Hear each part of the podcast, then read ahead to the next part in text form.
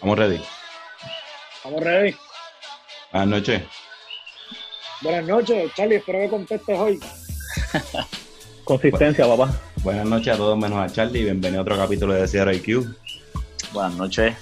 Buenas noches. Tenemos, tenemos un invitado especial, pero antes de ¿Tú sabes, ¿tú sabes qué pasa? Ahí va, Que ahí el, va. el problema con esto es, ya vengo a interrumpir. El problema es que nosotros Ya. empezamos estos episodios y yo empiezo caliente. Y quiero, quiero, mandar fuego, quiero mandar fuego y todo. Y, y entonces tú vienes con el buenas noches. O sea, me, me toma tiempo arrancar. Pues, hay uno- primero, hay que presentar a la gente primero. ¿Cómo tú empiezas? Mira, güey, bicho, que es la que hay, puñet. Ahora pasa es que hay, uno, hay, hay unos programitas ahí que, que se han dedicado a sacarle úlcera a los oyentes. ¿Por qué? Y es que están haciendo, primero, o sea, no, no le voy a dar pauta a nadie porque aquí para la pauta hay que pagar, ya eso lo, lo cuadramos. Excelente. Pero si tú le vas a mandar caliente al podcast que es el papá de ustedes, porque todos ustedes salieron de aquí, pues tienes que tener los pantalones en tu sitio para hablar las cosas como son y por lo menos taguearnos. Pues cuando nosotros hablamos de alguien, hablamos de la federación y los tagueamos, Eso es correcto. ¿verdad? ¿Es, es correcto o no es correcto? Eh, Tienes toda la razón. Correcto. pues usted tiene que tener los pantalones en su sitio para si nos vas a tirar a nosotros, ¿no? Y espera la respuesta. Pues como nosotros somos los papás, cuando usted quiere lactar, viene a donde nosotros, ¿verdad que sí? Correcto. Aquí viene a buscar ideas.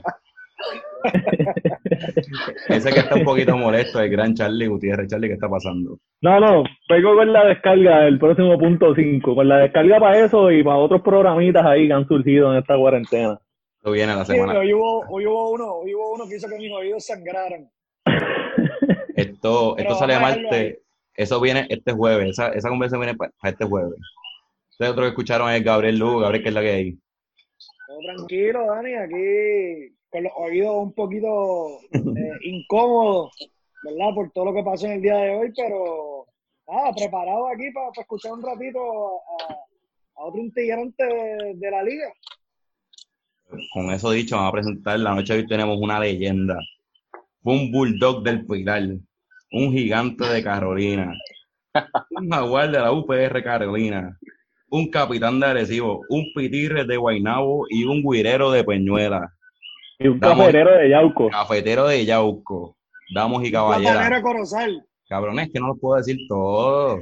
Pues, papi, pues, papi, para dar la asignación bien. La asignación bien. Los, in- los intros que duran seis horas. Damos y caballeras. Alexis, Pipo, Colón. Vaya. Dímelo, dímelo, dímelo. Pipo, ¿qué está pasando? Tranquilo, papá, tranquilo. ¿Y ¿Viste el live ese también? Eh, ¿Querés aprovechar y mandar un poquito de fuego? No, yo estoy con- de acuerdo con Gabriel Lugo. Mis oídos sangraron. Solo pude aguantar dos segundos y puse finalizar. De verdad, yo no estaba, pero no me imagino el Qué nivel, bueno que no estuviste.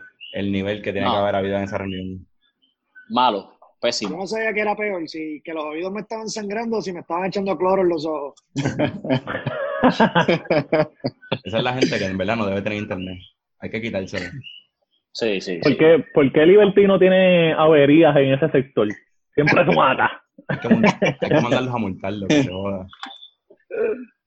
Mira, pero vamos a arrancar, Pipo. Este, antes que todo, gracias por venir, gracias por aceptar la invitación. Este, Pipo, ¿cuándo empezaste a jugar vóley? Pues nada, mira, este, yo empecé a jugar voleibol, eh, obviamente en la escuela. Eh, eso cuando era como categoría juvenil. Yo estudiaba en un colegio en Río Grande. Este, y nada, pues ahí empecé a jugar voleibol.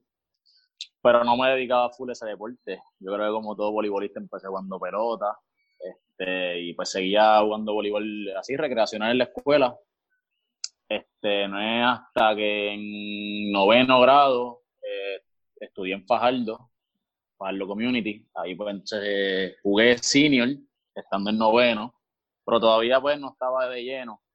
Seguía jugando béisbol eh, y pues ahí entonces se me acerca el Pedro Dávila, que no, no sé si muchos lo conocen, pero fue el que me hizo el acercamiento para ver si se hacía la transición. Este, nada, tomé la decisión y pues de ahí fue que empecé, a eso de los 14, 15 años, fue que entonces pues, me decidí a, a jugar voleibol eh, completamente y pues dejé lo que era el béisbol para... Pues, me quité. ¿Qué jugaba? ¿Qué tiene? Ajá. Pues pelota yo jugaba primero cuando, cuando chamaco, cuando era caballo, que era cuando tenía como 9 o 10 años, era tercera base. Eh, después jugué segunda y pues después cuando más grande lo que jugaba era centrofield. Y eso era lo que eso era lo que hacía ahí en el béisbol. Te iba a preguntar que qué tiene el voleibol o si recuerdas de ese primer acercamiento al vóley, que pues tuvimos la experiencia en el mismo Arrebica que muchos peloteros terminaban haciendo la transición completa. Sabemos que hay muchos de los movimientos de desplazamiento que son parecidos al voleibol, pero o sea, ¿qué, qué es de lo que recuerdas te enamoró del voleibol que tomaste esa decisión? Pues mira, yo creo que no fue como que me enamoró en sí el, el, el voleibol, en sí fue que ya no tenía tanta motivación por el, por el béisbol. Eh, pues yo tenía ya 14 años, la liga estaba dura en el béisbol, la liga estaba dura y pues no sé, como que vi el voleibol y como no estaba tan enamorado del béisbol, pues decidí hacer la transición y, y pues tomé como que el reto de jugar voleibol y pues yo entiendo que fue la, yo, la mejor decisión que, que, que pude hacer en, en lo que llevo de, de- de carrera, fue lo mejor que pude hacer. Habla no me claro. para nada. No querías coger sol. No, yo lo que no cogía era coger, yo lo que no quería era coger ponche. Papi, a los 14 años los pitchers que estaban en mi categoría estaban ya 90. y yo pesaba como 90 libras y medía como 5 pies. Sí, estaba complicado la situación. Sí, estaba complicado, estaba complicada la situación ya en el béisbol y pues tuve que cambiarme. Entonces, a nivel de clubes, ¿dónde- ¿cuándo das tus primeros pasos en el voleibol? Pues mira, fue ahí mismo, como te dije, a los 15 años. Ahí pues Pedro Dávila, quien fue el que me, me, me, me introdujo, él estaba en Arrebica. Y pues me, hizo el acercamiento. Y pues ahí fue que, que comencé en Arrebica a mis 15. Este, y pues duré hasta 18, 19, 20 años, que pues entonces ahí ya no había equipos de, pues, de mayor edad y pues eso le dos Power League, Junior National y esas cositas ahí, 20, 22, eh, pues ahí fue que entonces jugamos con Rubén Valdés ahí en Vaqueros, pero siempre, siempre nos mantuvimos y siempre fuimos ahí gigantes, papá. Bueno, cuenta, cuenta la leyenda que nosotros nos conocimos compitiendo, ¿sabes? Hubo, hubo una guerrillita ahí Sí, con sí, ese equipito eh, que nosotros teníamos de 16, que así fue que nos hicimos panas. sí, no. Fueron buenos, fueron buenos recuerdos, pero no tan buenos para mí, en lo personal. Fueron, recuer- fueron recuerdos bien malos porque me dejaste llevar por la máquina de guerra. Sí, me dejé llevar por Gabo Lugo y terminé perdiendo una final metiendo la bola casi al palo donde la metió Reggie si se acuerdan. Recuerdo, recuerdo dónde él la metió. Pero tú atacaste del lado contrario. O sea, tú le diste la- al, al bulletin board bien duro. Sí, le di duro al boletín y perdí la final ahí contra ustedes, que tenían un, un gran equipo. 16 añitos, pero estaban todos jugando un buen voleibol y tenían un buen grupo. Pelean competir. Pero, Dani parece que tiene algo en la garganta. Era, Sí, estaba motealo, como ronco. Creo, creo que tiene Mutealo. coronavirus el cabrón. motea al como cabrón ronco. este, lleva como tres podcasts con ese relajito. mira, Pipo, entonces ya tú estando en Arrebica, ¿seguías jugando en la escuela? Sí, sí, eh, siempre después de noveno grado, que pues ahí pues no, no, no estaba tan de lleno, porque pues obviamente estaba en noveno, estaba, jugaba senior, que no era pues tan establecida, no era un colegio reconocido por los deportes. En grado 10 hago la transición y voy por el Pilar en Canóvana, donde ahí pues entonces me establezco un poco más. Y pues desde grado 10 que me meto de lleno al voleibol y pues ahí es que, que seguimos hasta el, hasta el sol de hoy. Te- O sea que la, la, la transición al Pilar no fue una beca, fue que tú decidiste hacer el cambio de, de escuela. Sí, mira, lo que pasa es, si, si hacemos la historia bien, yo cuando yo estaba en octavo, yo me voy de, yo me decido, pues, me van a sacar del colegio donde estaba y mami me, mami me dice, nosotros somos de acá de Canóvana. Y mami me dice como que, mira, este el Pilar. Y yo no quería irme para el Pilar, yo le dije, mami, mira, sabes que yo no me quiero ir para el Pilar y hacemos la transición, nos vamos para Fajardo. O sea, nosotros viajamos de Río Grande para Fajardo. Duramos un año donde fue bastante duro viajar de Río Grande para Fajardo. Y Ujú. a mí me dice, mira, ya como que no podemos más nada. Y pues entonces decidí hacer la transición a irme al Pilar en Canóvana, donde no hay beca. Ahí tú vas a estudiar y pues si haces deporte, pues estás en el equipo y ya, por eso es tu papá pagando ahí la mensualidad y matrícula y todo lo que, libro y todo. O sea, ahí no hay beca. Ahí en el Pilar no becan para nada. Ahí después Si tu papá te puede pagar todo, pues se matricula y ahí estudia. ¿Nunca tuviste oferta de beca? Pues En mira, otra así oficial, oficial, mm, sí y no, porque me acuerdo cuando estoy en Arrebica, yo estoy en grado 11 y el señor José Pérez Chepo de San Francisco pues se me acerca y me pregunta como que en qué grado yo estoy. Y pues yo le digo como que mira, pues yo estoy en grado 11 y pues automáticamente su cara fue como que pues, no, como que no terminamos, pero pues obviamente entiendo que la intención era si hubiera estado en un grado menor, pues ofrecerme una beca ahí en, en, en San Francisco, pero para ese tiempo no becaban en, solamente para grado 12. Entonces Bautista de Carolina me hizo como un acercamiento, pero ya pues yo iba para 12, ya habíamos pagado todo lo que es la clase senior acá en el Pilar y pues decidimos y pues decidimos quedarnos acá en, en La- el Pilar y graduarnos de acá. Sí, pero San Francisco Sí. se caracteriza por eso, por estar becando, hacer invitaciones a becas cuando uno va para cuarto año. ya eso es Los, algo personal. los dos, los dos hubiesen tenido mucho mejor temporada senior si se hubiesen decidido ir, ¿verdad? Obviamente a Pipo no le terminaron de hacer la oferta, pero a ti sí te lo hicieron. Así que Eso es debatible. tú no No. fuiste un Puma y no fuiste campeón de la Copa porque no quisiste. Gabo todavía está En pensando en ese 11. crucero. En grado, en grado 11 no perdíamos ni de chiste si tú hubieses estado en ese equipo. Sí, pero me tema. Pero así, así como, así como Rafa lee una copa amena, crucero, tú me lo debes a mí. Saludito a Mena.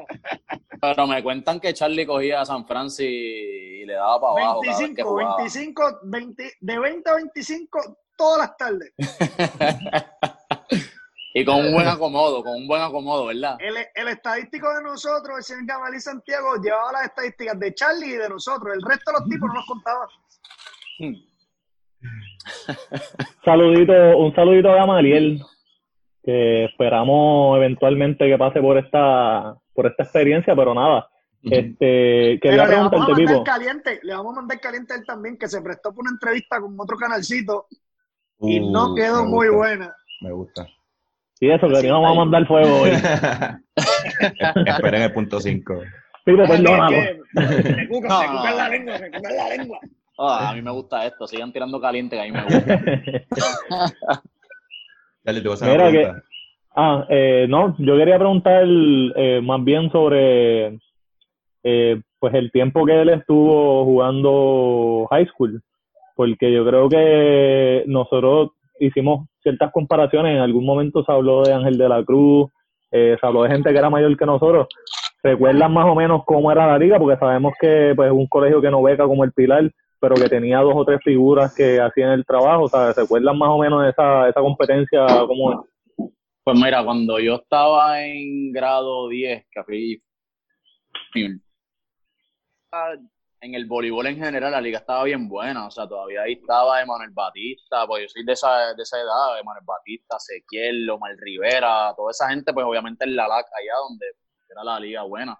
Pero como que era acá en la liga de nosotros, que era la ECA, estaba el equipo de nosotros del Pilar Senior, que estaba, o sea, estaba bien bueno. O sea, venía a, a Yempo, o sea, que nosotros conocemos, Yempo el agosto, cuando Yempo estaba ready, que le metía pecho y le metía cuatro para el tubo para allá. Eh, ese año Polo Bryan todavía estaba en el Pilar, era junior conmigo, pero lo subían a jugar senior.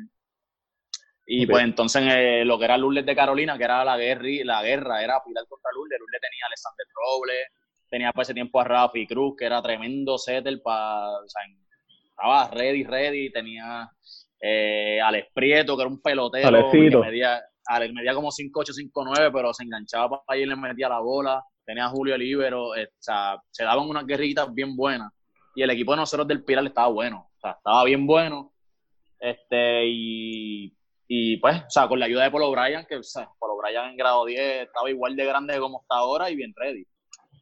O sea, Ya para era, tiempo- ahora está bien gordo. bueno, ahora sí, pero antes estaba bien ready. Ya, ya para ese tiempo el programa lo corría Matiel, ¿verdad? En, en Lourdes.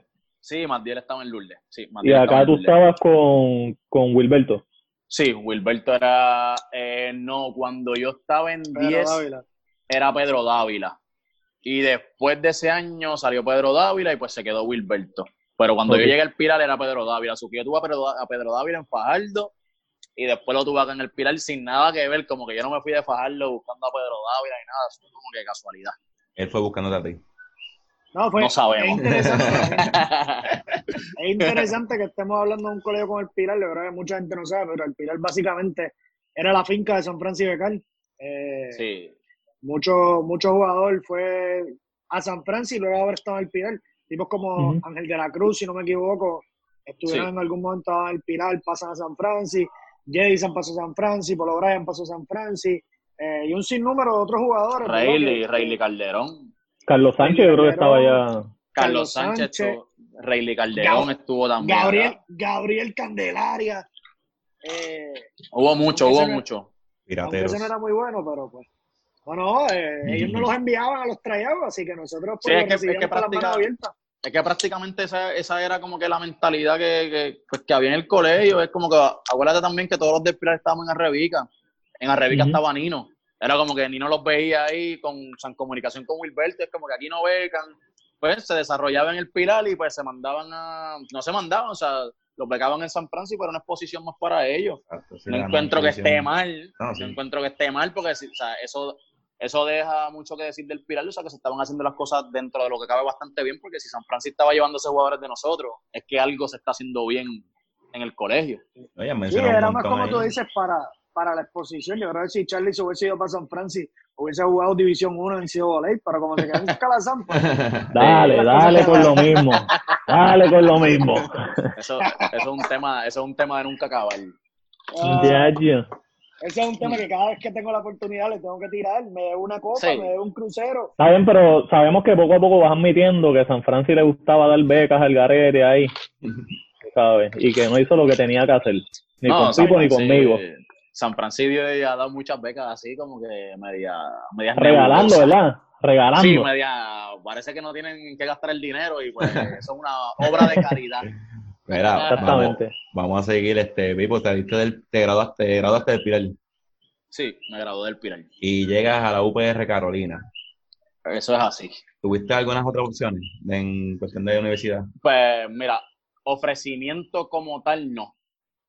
Sí fui una práctica a la UPR de Humacao, que en ese caso era MacDiel, y fui un tryout de ellos ahí en el colegio Lourdes, porque para eso todavía le estaba en Lourdes, y pues un tryout ahí, pero ofrecimiento de como tal de universidad fue UPR Carolina.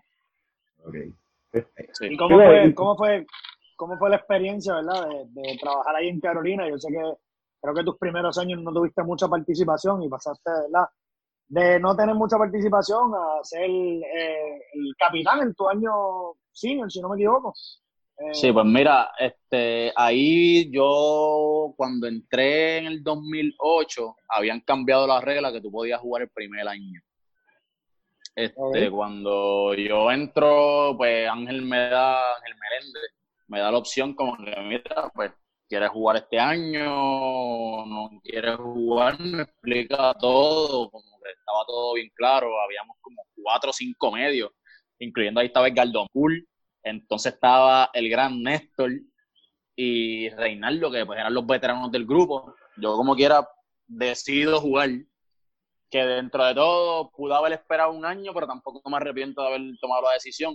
Este, pues nada, no tuve mucha participación en la regular, este, pero cuando pasamos a los cruces hubo lesiones en el proceso, ahí fue que Galdo Mato se lastima la rodilla, este, creo que Reinaldo o Néstor se lesionan. Y en los cuartos de finales, en la candela contra la Yupi, con Andrés Cruz en su pick, Wilfredo, Wendell, este, Michael Quiñones, este, pues me toca jugar los cuartos finales. Este, y pues con la Lulo llena a capacidad, este, y fue una, fue una experiencia buena, la cual me preparó para mis próximos tres años, que sí tuve mi pues, rol de, de- de ser titular y pues de, De líder. sí, de, de- dentro de todo pues líder y aportar mi granito de arena al equipo. Te quería preguntar, antes de la UPR Carolina, en Gigantes o ya sea, me dijiste que más o menos 15, 16 años ya estaba jugando en liga, ¿tuviste alguna experiencia con Ángel Meléndez? Estuvimos hablando hace poco de, de Ángel Meléndez y, su trabajo con nosotros, entonces quería saber, porque me imagino que la, el reclutador para la UPR Carolina fue él. Pues mira, sí, este, fue el mismo que me hizo el acercamiento, pero nunca tuve un, él nunca me dirigió en Arrebica. O sea, yo siempre estuve con, con Coqui, con Coqui igual, con Coqui Bird, este, con Pichi, y pues obviamente los dirigentes que tuvimos en Intramural, pero nunca en un equipo de selección me tocó Ángel Meléndez. O sea, el acercamiento vino pues por Intramural y eso, y pues, pues tomamos la decisión de, pues, de irnos para allá. ¿Cómo fue el proceso? ¿Cómo fue el proceso allí? Dios, disculpa, Charlie, adelante.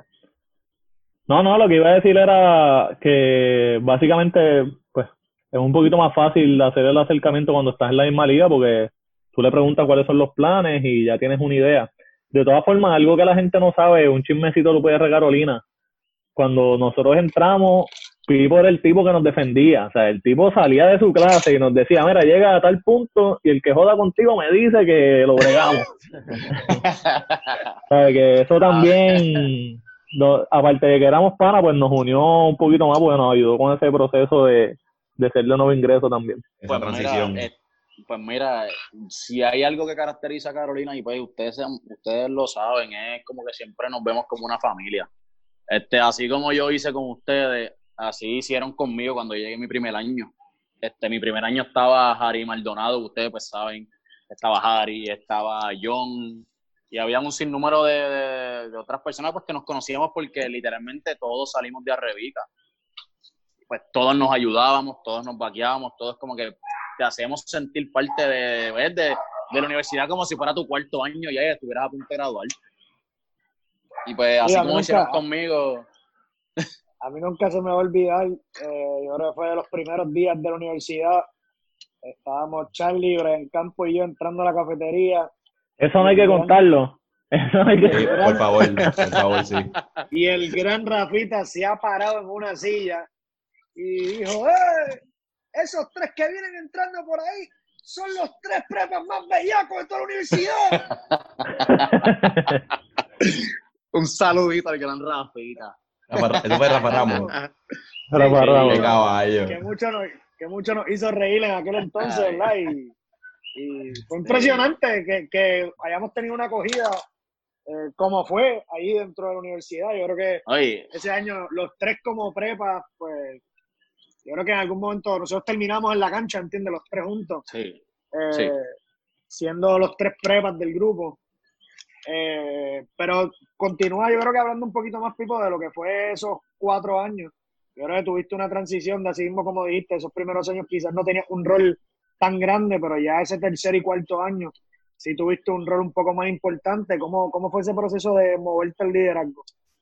Pues mira, este, lo que fue ya desde el segundo año yo tuve ya pues rol eh, pues, de, de, empezar y de tener más tiempo de juego. Este, tuvimos, tuvimos buenos años porque yo entiendo que cuando la recluta, o sea, el, reclutamiento que nosotros teníamos era de la base de Arrebica.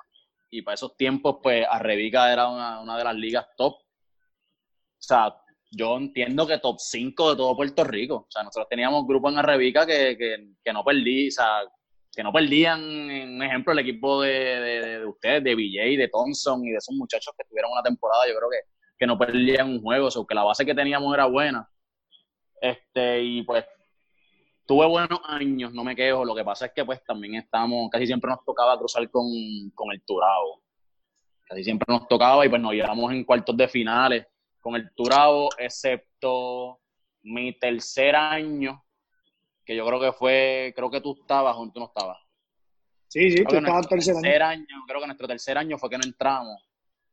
Eh, no entramos porque perdimos con, porque en la regular perdimos los juegos fáciles. Sí. Y entonces ya al final teníamos que ganar los jueguitos difíciles. Y, no, que nos era, costó. Que era, teníamos que ganar cuatro juegos esa semana de cinco que teníamos. Y los cinco juegos eran Humacao, que estaba bueno ese año, eh, Humacao, La Poli, La Yupi, Sagrado y Lumet. Creo que ganamos dos o tres de esos cinco. Y de esos cinco ganamos tres. Perdimos con sí. Humacao el primer, el primer juego de esos cinco. Después de eso nos ganamos corrido la UMED, la Poli y la Yupi, que esa semana jugamos 15 parciales porque ganamos los tres juegos en cinco parciales. Sí, Eh, duro. y después perdimos, después perdimos con Sagrado, que fue algo bien interesante nosotros, obviamente, sagrado en aquel momento era Carlito Hernández, Manuel Batista, Pedro Ulises. Blasini, Ulises, Sí, eh, Manolito de Jesús colocando, tenían un trabuco y ese primer set estaba 23-23. Yo salté a colocar, voy para el 4. Charlie estaba solo con Ulises, que se supone que la reventara, y cuando suelta la bola, Pipo la tocó subiendo. Eh. Me acuerdo, le di con el codo. Y la cosa fue que si por lo menos lo hubiese pasado, pero le dio para arriba y para atrás. Era el último toque. Después de eso, Emanuel Batista el saque, Ace, y el resto fue Y nos historia. fuimos. Nos en tres Sí, parciales. no, nos fuimos, nos fuimos. Hubo un juego Pero pues, de con pero fue- Carolina en 5. Que me acuerdo que estaba 13-13 y Yamil estaba en el doble cambio. Un saludito a Yamil. Que pase pegado y Yamil brincó como que me trae 5 y 1. Y lo que se escuchó del banco y del lado de todo el mundo, ¡No! Cabrón. Y Yamil tiré 5 y 1 y lo pifió.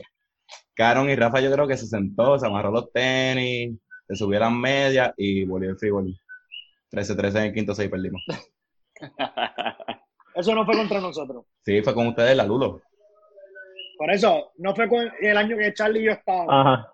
Eso fue el primero porque Porque nosotros nunca jugamos en la Lulo. sie- siempre Ah, jugamos pues. en, en la, en, la, en la que está por el cementerio allí por Ah, pues fue mi primer año entonces. Sí, fue tu primer año. Como quiera, de ahora que tú hablas de Lumet, yo no recuerdo haber visto un tipo más impresionante que Pipo en el central bloqueando en la live. O sea, recuerdo un jueguito así, último set, que estábamos jugando contra la UMED y este hombre le dio un clase capaceta a Arnaldo que yo creo que un poquito más y él cae encima del balón. Y era un punto clave y pues, eh, era un tipo que saltaba para allá arriba y tú te confundías porque tú lo ves que no es un tipo muy alto, un tipo flaco y sabes que te lo va a dar. Es que el cabrón los cogía subiendo. Sí. Sí. Él iba y, y- y él no se veía, no se veía, no se veía, y de momento se veía el completo. Yo decía, diablo. Sí, era, yo, yo creo que tenía una explosividad y un reach que, para mi sorpresa, tú sabes, no fue algo que se veía a menudo. Y característico del gran Alexis Colón. Inclusive estaba viendo, yo sé que ya mismo vamos para lo de superior, estaba viendo una de las reseñas del periódico que narraba cómo diste, creo que fue como tres bloqueos corridos en una serie contra Lares, estando en Carolina, así que Me acuerdo, este, me ya, ya sabemos que yo no fui el único que, que me impresionó el, Sí, me- el movimiento o el desplazamiento de Pipo. Me acuerdo, me acuerdo, de- me acuerdo. Antes de tocar ese temita de, de superior, que vamos después de esto, eh, ese último año tuyo es nuestro Segundo. segundo año. Y aquí ya en la, la entrevista hace como una semana o dos semanas, que fue la de Charlie, eh, eh, dialogamos que pues Charlie no pudo jugar ese segundo año eh, debido al problema que tuvo de, de, de desganarse y importarle un carajo en aquel momento. eh, Nos- y nos costó. descuidarse y descuidarse de las clases. Nos costó.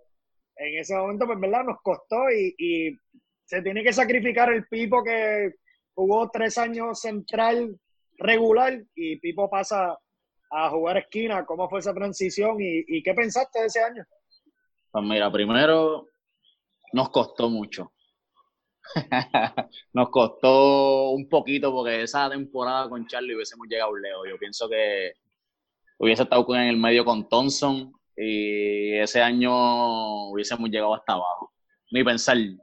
Pero nada, en cuestión, aunque tú no lo creas, en cuestión personal, en cuestión de números, fue mi mejor año. Fue mi mejor año. No me Estoy de expliques acuerdo. cómo, no me expliques cómo, no me expliques o sea, nada, nada. Simplemente fue mi mejor año. Este, yo me acuerdo que Ángel trató, porque pues entiendo que toda característica de cualquier medio, su segunda posición es el opuesto. Se supone. Se supone.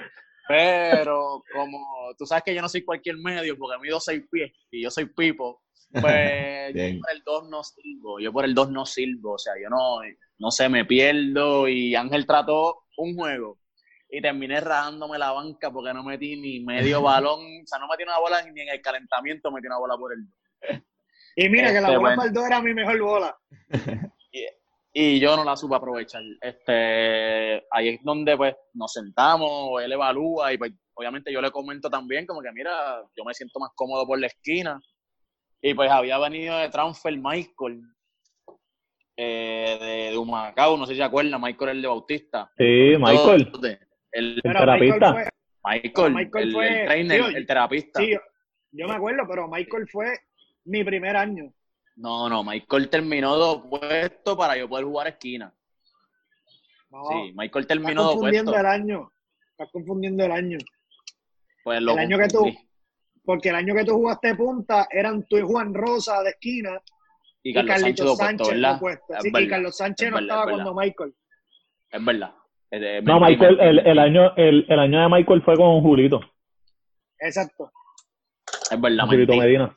Pero nada, pues entonces la transición fue Carlitos para lo opuesto, que era de esquina, y yo de lo opuesto, bueno, o sea, jugar esquina, porque yo le dije, mira, yo me siento más cómodo. Eh, pues dimos repeticiones de pase y de muchas cosas, y parece mentira, pero lo menos que yo fallé esa temporada fue en el pase, no sé ni cómo. Este, y pues nada, yo pienso que fue mi mejor temporada. Eh, tuvimos un juego súper duro contra la Yupi, eh, la cual le, le ganamos y fue, yo creo que en mi carrera del voleibol, incluyendo superior, high school, eh, eh, todo, yo creo que fue mi mejor juego. Yo le metí como 20 puntos, 25 a la Yupi. En cuatro todas, metí hasta una, metí hasta una bola de pipe. Yo metí hasta una bola de pipe, lo que nunca. Cuatro, par- este, cuatro parciales y ese tipo parecía que no iba a fallar nunca. Earl le Digo, yo- decía a esta gente, marcale cruzado, yo le metía para la raya, él gritaba raya, yo le metía cruzado, o sea, fue el mejor juego, te lo, te lo digo, fue el mejor juego de mi vida. Y por Yo creo que metió una hasta por la dos. En una rotación le También. tocó por la dos y también la metió. La única en los cuatro años. La única en, en mi vida completa que yo he metido fue ese día por la dos. La única bola. Yo, yo tengo mi, mi hipótesis sobre por qué fue tan efectivo Pipo por la 4. Yo pienso que, y, y lo hemos hablado aquí antes, el rol de Pipo cambió, tuvo que ser líder, y similar a lo que me pasaba a mí en Calazán, tuviste que asumir la responsabilidad, ¿sabes? Un tipo que es veterano, las cosas se hacen así, y tuviste que pasar y te salió porque te sentías en confianza, pero yo recuerdo que uno de los mejores balones que tú has reventado in-game es la 31 Sí, Ay, esa. a cualquier equipo y entonces pues quizá eso sea la explicación de por qué se te hace más fácil atacar por la 4 que, que por el 2. Estás acostumbrado a ver la bola desde ese ángulo. Sí, por la cuatro esa es la bola que me gusta, la bola rápida. O sea, El único problema que tenía es que yo siempre he sido un grullero para la cuatro. No, no, pero hacíamos el trabajo, hacíamos el trabajo y entiendo que fue mi mejor año y obviamente se en parte gracias al caballo aquí, al Gabriel Lugo. Por eso Charlie empezó el primer año de esquina, el segundo año no jugó. Y ya después yo- de eso digo, para el carajo, pónganme a Boro puesto, este cabrón es malo. Eh, oye, pero es que se tuvo que sacrificar mucho en Calazán. Ah, Por la, por la dos, por lo menos la pone ahí, casi siempre en el mismo espacio. Para la cuatro, nada Fallo que igual, fallo igual. Verá, Pipo, y te pregunto, ese último año ahí fue, ahí fue que tú empezaste a jugar puertorriqueño con Guaynabo o fue antes de eso?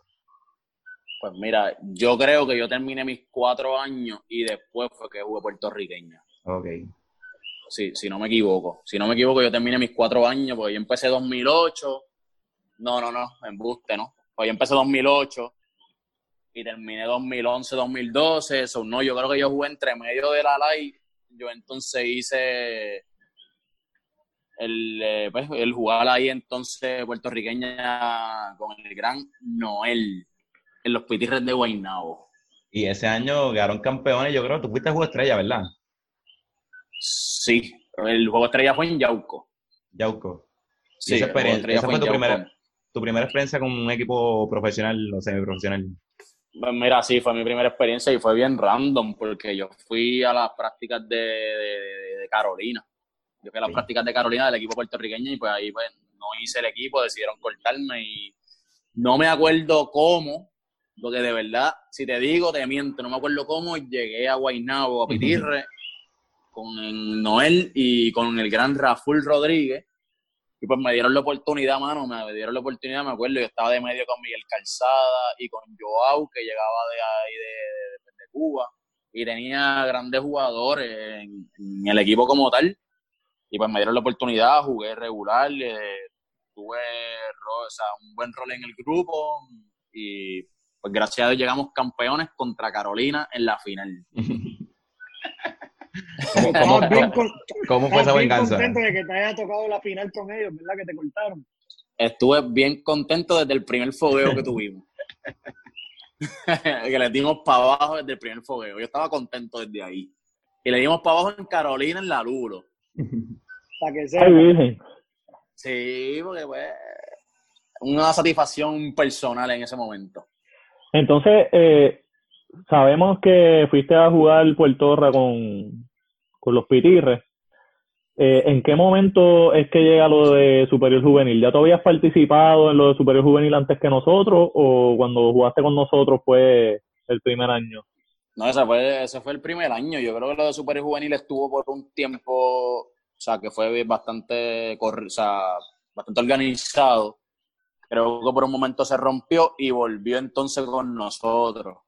Entonces ahí es que no entiendo que fue una comunicación entre Jerry y Edna para que pues no, porque como dije anteriormente, Arrebica era la base y Arrebica tenía equipo bien bueno y pues yo entiendo que le soltaron la rienda a Edna y a Ángel y pues que ahí es, ahí es que Ángel entonces entra con, entra con nosotros y pues eh, se, se, se organiza lo que es el Super Juvenil y pues tuvimos, pues, y empezamos nosotros. Y empezamos como nos gusta. Claro, ganando. Campeón, ¡Campeones!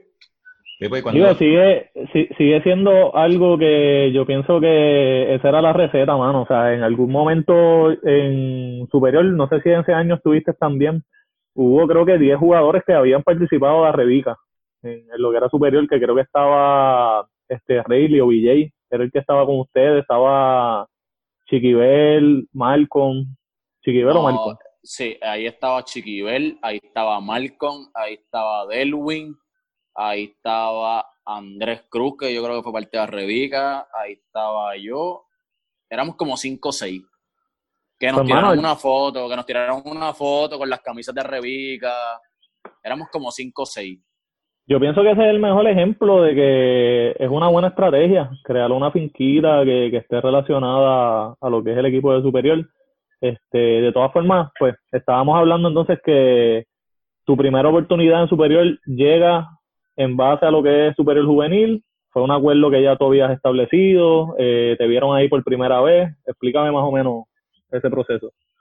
Pues mira, pues ahí fue el, el acercamiento fue ahí, este nosotros estuvimos jugando super juvenil, eh, nos fue, o sea, fue un una buena temporada para nosotros, la cual terminamos la final con Guaynabo, que tenía un super equipo. Ahí estaban gente que ya ah, estaban jugando hasta superior, si no me equivoco. Creo que Mulero ya estaba jugando superior, Anthony Negrón estaba jugando ya superior. Este, pues nosotros contra todo pronóstico logramos ganarle en la final a Guaynabo. Y ahí pues cuando ganamos, el señor Jerry Negrón nos hace el acercamiento a todos. Me acuerdo que ganamos, él hizo una reunión y sus palabras fueron, todos ustedes están invitados a las prácticas de, de superior. O sea, no fue, en no fue como que, mira, tú, no, él dijo, todos están invitados. Este, y pues de ahí pues entonces empieza lo que es la, pues, la invitación. Lo cual para mí fue un poco, ¿cómo te digo? Complicado, porque yo me acuerdo que en ese verano eh, yo no fui a ningún tryout de Carolina. O sea, yo llegué tarde a las prácticas de Carolina. Este, mi hermano, pues ustedes saben, juega, juega béisbol. Este, mi hermano llega campeón de Puerto Rico y va a jugar a Nuevo México. Y pues nosotros como familia, siempre que mi hermano hace un viaje, nosotros vamos a donde mi hermano vaya, nosotros vamos y lo apoyamos. Fuimos allá y yo estando en Nuevo México, yo no sabía nada. Y a mí me llega una llamada del señor Jerry Negrón, yo estando en Nuevo México. Y pues me dice, mira, este, nosotros nos interesa mucho que, que, que tú vengas. Eh, nosotros, yo le digo, mira, Jerry, lo que pasa es que yo estoy en Nuevo México, yo llego, por decirte, en tres días. Y él me dice, pues mira, eh, yo estoy aquí con el dirigente y nosotros te vamos a esperar esos tres días para que tú vengas y practiques y nosotros ver qué es la que hay. Como que si le gusta al dirigente te cogemos, si no, pues, pues se acabó pues, la oportunidad. ¿Quién era el dirigente? Eh, Huicho, el gran Huicho. Este, y pues así lo hicimos. Llegué, yo, yo estaba bien contento cuando recibí esa llamada. Este, y pues nada, así lo hicimos. Llegué del viaje, fuimos a practicar y pues lo demás historia. Ahorita tuvimos una discusión. Este, que yo pensaba que tú habías sido el novato del año ese año, pero llegaste segundo. Llegué segundo. Edgar Loboa fue el novato del año de esa, de esa temporada. Este... Creo que, hablando de la reseña, y disculpa Dani que te interrumpa, hablando de la reseña que Charlie estaba comentando ahorita, yo creo que esa reseña fue de tu primer año, ¿verdad? Eh, sí. Donde tuviste una gran temporada. Tuviste una gran temporada que nadie se esperaba que tuviese. Ni yo mismo. Como tú dices, ni tú mismo, pues porque estabas entrando en una liga profesional, era tu primera vez, eh, siempre se ha hablado de que pues, eras un central que era bajito, estilo otro, pero logras tener una super temporada. ¿Cómo, ¿Cómo tú entiendes que surgió eso? Pues mira, de verdad, si te digo cómo surgió, de verdad te miento. Este, yo era una yo era un jugador lo cual no tenía, ¿cómo te puedo decir? Yo no tenía expectativas como que yo quiero jugar superior yo quiero hacer esto, ¿no? Yo hacía, pues, yo jugaba voleibol por, pues, por entretenerme, por, por pasarla bien, sabía que tenía habilidad, porque pues, poco a poco, con la con ayuda de los coaches, pues yo mismo mirando me fui desarrollando y fui mejorando, pero no era un jugador que tú dices, entre este tiene proyección de llegar, primero que jugó central, mido seis pies, o sea, apujado 6'1", o sea, pues tú no tienes una proyección real con un central que mida 6'1", o sea, yo pienso que no es real. Este, y, pues se me da la oportunidad, este, la aprovecho. Eh, tuvo una gran temporada. Eh, y pues, mano, se me dio. Se me dio. No, no, no, no tengo mucho, mucho que aportar, se me dio. Yo pienso que eso es gracias al trabajo que puse también. Eh, una vez entré al equipo, el trabajo también que puso los dirigentes, Huicho y Albarrán, lo cual yo a Huicho le estoy eternamente agradecido por la oportunidad que me dio y pues como trabajó conmigo las dos temporadas que estuvo conmigo. Y pues hermano, en base al esfuerzo también que yo hice durante toda la temporada. Y pues me esforcé, créeme que me esforcé y pues se me dio, se me dio y pues gracias a Dios, hermano, por la, por la oportunidad y por la gran temporada que tuve. Yo creo que fue una, fue una combinación de muchas cosas y quizás estuvo una parte un poquito más personal que, que no necesariamente tenemos que hablarlo. Pero yo recuerdo ir a par de juegos en Carolina donde tú tenías un corillo ahí, papá, que estaba, yo creo que estaban tus tíos y todo dándote el apoyo, que eso también es algo que, que quizás eh, pues mucha gente no sabe, pero el apoyo que, que se veía en la cancha para mí fue algo significativo también en el proceso. Pues mira, que se pues escuchaba en aquella cancha era pipo, pipo. Pues mira, a mí no me molesta hablar de eso, al contrario, eso fue la, te digo, la, la, la fuerza para yo hacer lo que hice durante todas mis temporadas en Carolina, que le di todo. Yo pienso que yo di todo en Carolina. Este, para ese tiempo ya yo era dirigente en Arrebica. Creo que ustedes, no me acuerdo si ustedes también o estaban por empezar, pero a la cancha iban los jugadores que yo coachaba, los jugadores que yo veía intramural, este, y pues, obviamente mi familia, nosotros somos de acá, Canóvanas, Carolina. Y en parte esa era mi motivación, era una presión, no te creas, era una presión porque pues tú ser dirigente y que tus jugadores te vayan a ver es una presión porque tú haces un papelón, tú sabes que te van a quemar en la práctica. te van a quemar, pero pues luce como motivación el ver los muchachos mirándome jugar, gritar mi nombre, después de salir de los juegos una foto, filmar cualquier bobería, era algo que yo nunca, yo nunca pensé vivir en mi vida. O sea, para una persona sin expectativas, lograr todas esas cosas, eso fue para mí lo más grande. Y tener a mi familia ahí, a mi mamá, a mi papá, a mi hermano, a, mi a mis abuelos. Mis abuelos nunca pisaron una cancha de voleibol.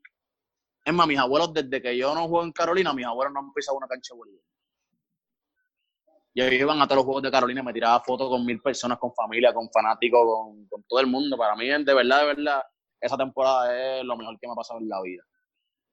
¿Cuántos años jugaste en Carolina? Tuve tres añitos en Carolina, tres. ¿Y después pasas a Arecibo?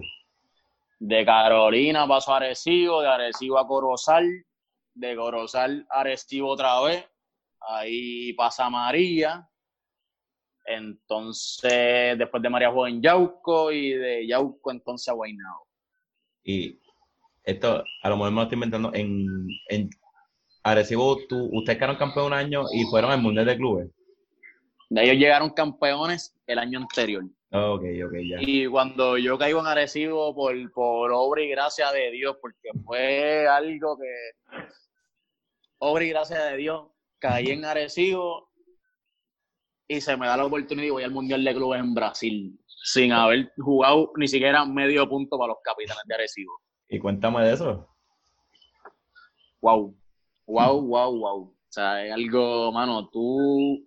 Yo disfruté estar en el banco ahí, pero yo amé estar en el banco. Tú ver a Wilfredo León pegándole un balón ahí, ver a Matt Anderson, ver a Wallace, ver a Isaac, ver a esos jugadores, ver al mago, al mago tirando una bola, este, mano, o sea, eso fue impresionante a Mikhailov, el de, el de Rusia, por el 2 allá. O sea, fue algo bien grande, fue una experiencia bien bonita tirarme una foto con León y darte cuenta que personas que tú ves en el internet son personas humildes y son personas como tú y como yo. Yo cuando yo le pedí una foto, él me dijo, pues dale, yo me sentía con él literalmente como estamos tú y yo aquí y como si fuera tú y yo uno al frente del otro. O sea, y, y son experiencias que me llevé, como vuelvo y te digo, buena persona sin expectativas como yo, llevarse cosas como esa es algo, algo bien grande.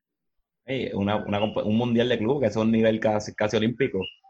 Sí, mano, eso es, te estoy diciendo Wallace, loco, Wallace, León, Anderson, o sea, hello, eso es de lo mejor que hay. Para seguir, para seguir, ¿verdad? La línea de, de, Supe. Eh, yo creo que, pues, ¿verdad? Estuviste muchos años hasta que por fin conseguiste el primer campeonato. Eh, esta última temporada pasaste, como dijiste, a los Mets de Guaynabo, eh, en un rol un poco más, ¿verdad? De, como uno dice, supporting cast. Estuviste más ahí para, para ayudar en ciertas cosas. ¿Cómo llegas a Guaynabo y, y, verdad, qué le saca a, ese, a esa primera experiencia de campeonato? Pues mira, yo llegué a Guaynabo sencillo, ya, como te digo, después de la, de la Copa Federación, que vamos un poquito más atrás para hacerte la historia, pues, pues bien. Yo empecé jugando, no pude terminar pues por mi trabajo, porque pues, o sea, obviamente pues tú sabes, eh, tengo el nene y pues, sea, tengo un hijo, la cual las cosas se complican un poco porque después tengo que trabajar, tengo 40 horas de trabajo, lo cual tengo que cumplir, eh, y pues no pude terminar la Copa Federación. En ese momento yo pienso que ya el voleibol pues, se me acabó porque tú sabes que en el voleibol se riega una cosa y pues de ahí dijeron, obviamente que yo no podía por el trabajo, de ahí dijeron que para ese tiempo que era mi pareja no me dejaba jugar voleibol. Dijeron mil cosas y pues yo dije, mira, de verdad, de verdad se me acabó ya el voleibol. Este, y pues obviamente pues no recibía llamadas para jugar ni nada y pues yo no podía, nada. Eh, entonces, me acuerdo que yo a veces le escribí a Wicho, porque Wicho, me dirige, Wicho era el dirigente de Guaynabo. Obviamente fue el que me dio la oportunidad. Este, yo le escribí, él me dijo, pues mira, puedes ir a practicar a Guaynabo. Y desde un principio me dijo la que hay. Me dijo, mira, este equipo está hecho así, así, así. Este, a mí me gustaría tenerte porque pues yo, o sea, llevamos trabajando, él sabe pues que dentro de todo, o sea, todos conocen mi lado de vacilón, todos conocen mi lado de, de, del chiste, pero yo soy una persona bien responsable en lo que hago, yo soy una persona que va todos los días a practicar duro, que le saca lo mejor pues, de mí mismo y a lo mejor de mis compañeros, y pues me dijo, mira, a mí me gustaría que estuvieras aquí en un rol limitado, pero me gustaría que estuvieses aquí y fueras parte. Pues llegamos a un acuerdo, yo estuve claro todo el tiempo, desde el principio, que el rol era limitado, y yo no tuve ningún problema yo dije, pues mira, yo quiero tener una oportunidad real a ganar. La tuve dos veces en Arecibo. No se me dio. Una porque hubo muchas lesiones ahí. Guaynabo nos dio para abajo. La segunda, pues pasó María. Y se nos acabó todo. Y yo dije, contra, yo he pasado tanto. Yo quiero ganar. Y pues acepté, llegamos a un acuerdo y acepté. Mano, llegar campeón es otra cosa. Llegar campeón es, mano, es otra cosa. Pero si llegar campeón es duro, más duro es tú ver el proceso que uno pasa para poder llegar campeón. Uh -huh. Y tú ver cómo se dan las cosas y tú entender, en este caso, por qué Guaynabo llega campeón todos los años. Y te lo podrán decir mil personas, pero tú tienes que vivirlo para tú entender el por qué esa franquicia llega campeón todos los años. aunque cambien de dirigente, aunque entre un jugador y salga el otro, tú tienes que entender que esa gente, o sea, Guaynabo tiene una cultura ya y no importa quién esté, yo pienso que ya eso es una cultura y, y a lo mejor que esté solamente un jugador de ese equipo que lleva campeón, crea esa cultura y se le pega a todo el mundo y es algo bien, es algo bien bueno, mano, y pues se me dio, se me dio, me lo disfruté hasta, bueno, ¿Tú crees que esa cultura se puede como que transferir a otro equipo? O sea, si tú pues jugaste dos o tres años en Guaynabo y te vas a jugar, por decirte, en Carolina, ¿tú crees que puedes traer algo o eso es algo que ya es exclusivo de ese equipo? Puedes traerlo, pero tiene que ver con que los otros, los otros jugadores compren eso que tú traes. Okay. Acuérdate que no tiene que ver solamente con un jugador, tiene que ver con todo el mundo y que todo el mundo compre eso que tú traes, pues cuesta cuesta. Yo creo que algo similar trató de traer Pablo a Junco. Gabo puede abundar más sobre eso. Y funcionó porque llegaron a semifinal. So que ahí es un vivo ejemplo de que lo, Pablo estuvo desde pues, en Guaynabo y sabe lo que es la cultura, la trajo a Junco, funcionó porque llegaron a semifinal. Estuvieron a un juego de meterse a final con quién? Con Guaynabo. So que ahí pues tú pruebas de que lo que, lo que pasa en, eh, en Guaynabo y en, en, franquicias ganadoras es bueno. Lo que falta es que la gente compre eso. Como dicen los americanos, tu buy in. Sí, tienes, tienes, que hacerlo y si lo haces, créeme que vas a tener los resultados. Es impresionante tú ver todo, desde el día uno hasta el último día, tú ver todo ese proceso, te digo, da, da gusto verlo. Yo creo que eso, esa información que traes es bien importante. Yo hablo mucho con Pablo. Un saludo a Pablo Guzmán, que es para nosotros y lo entrevistamos hace poco. Puedes escuchar la entrevista. Y, y, y, el tipo, ¿sabes?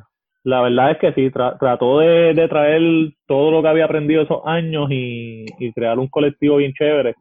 Y yo creo que, pues, nos afectó otras cosas, que eran los torneos de, de lo que es la, la selección y todo eso pero definitivamente, mano, eh, por lo que me estás diciendo, pues es mucho más que solamente tener un jugador que sepa cómo hacerlo y hay otras cosas que definitivamente están envueltas. Hay unas preguntas que se me quedaron que quería preguntarte ahora que estamos hablando de la transición de, de los equipos que has estado. Hace poco estuvimos hablando del equipo de Yauco. Eh, y pues de que puede ser que en esta próxima temporada pues hay unos cambios en lo que es el área azul, de dónde va a ser el equipo que se va a representar. Igual con Pablo estuvimos hablando de por qué eh, en algún momento la Puertorra estuvo pues llena las canchas y era que no entendía que esos equipos mueven un poquito más gente.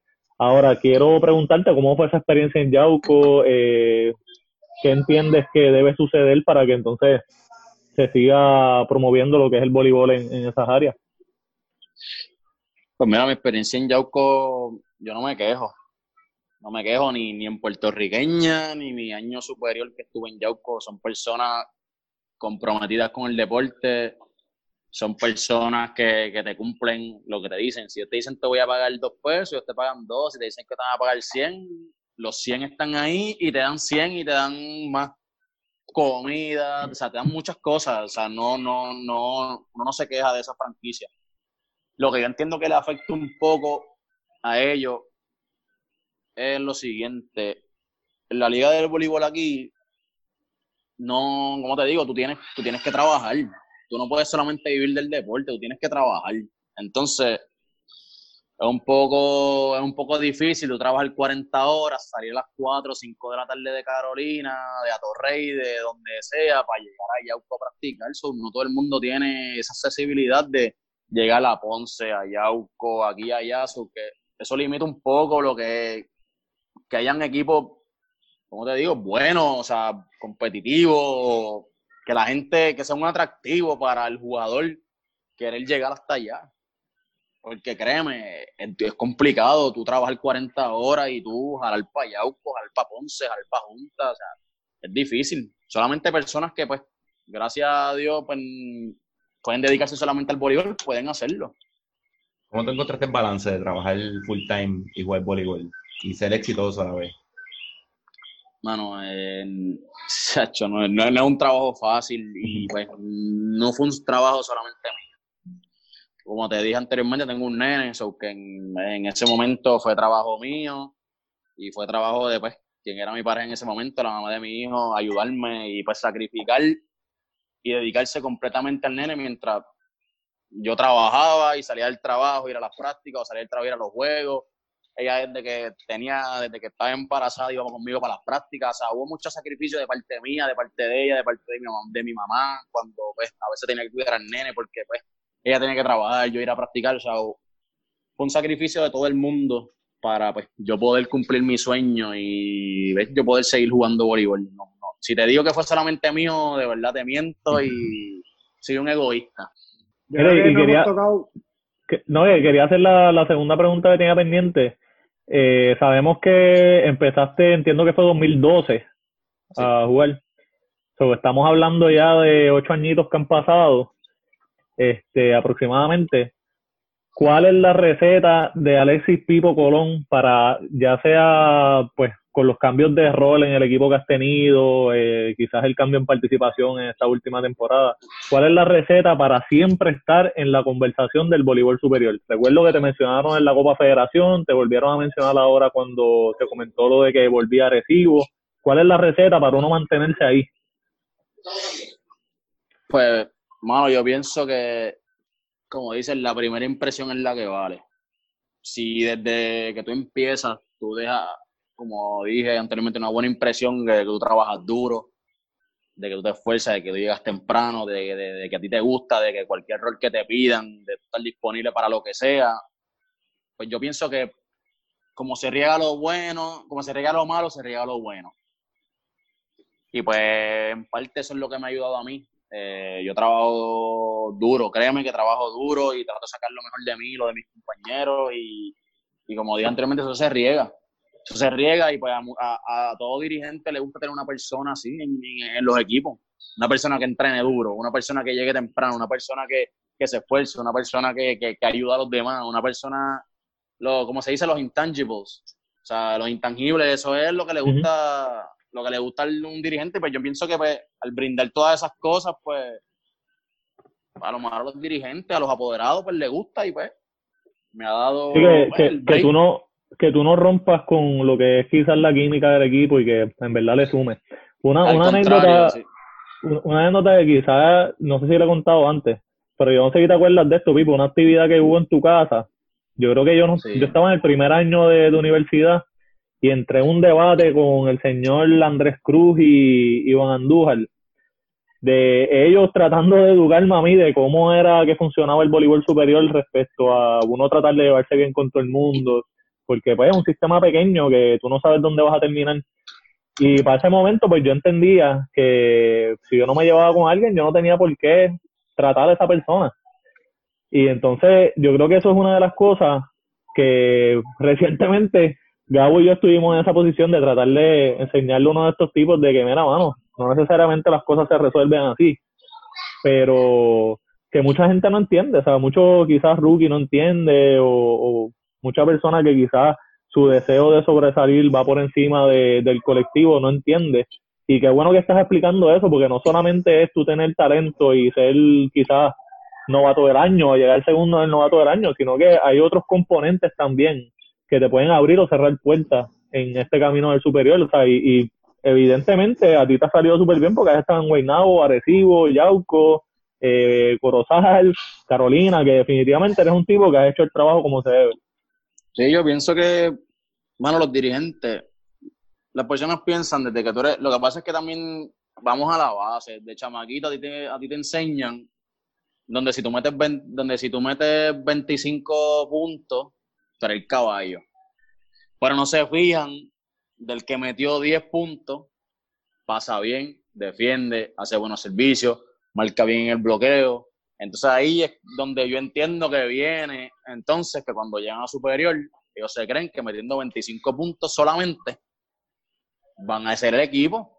Metiste 25, fallaste 10 pases, botaste 5 servicios, no estás jugando para positivo. Y peleas con todo el mundo.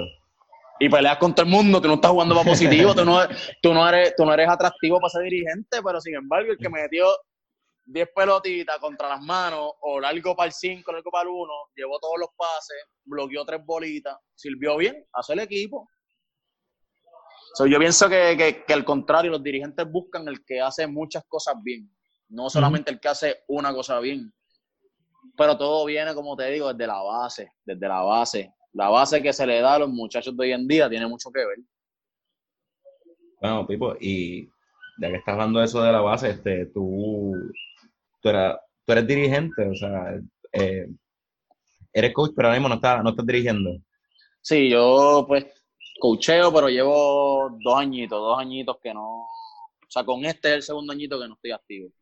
¿Y piensas virar un futuro o, o te Quiero. quitaste ya full? Sí, No, te hace falta. quiero, quiero, quiero, quiero, quiero coachar otra vez. Este, obviamente, como te dije, por mi trabajo, por mi trabajo, pues no me era posible porque tenía turno de 11 de la mañana a 8 de la noche, la cual mi último equipo que coaché fue malo por eso mismo, porque muchas veces tenían que cubrirme, donde en mi trabajo pues no bregaban conmigo con, para yo poder coachar y pues no me fue muy bien y pues tuve que pues, quitarme, como quien dice, de eso.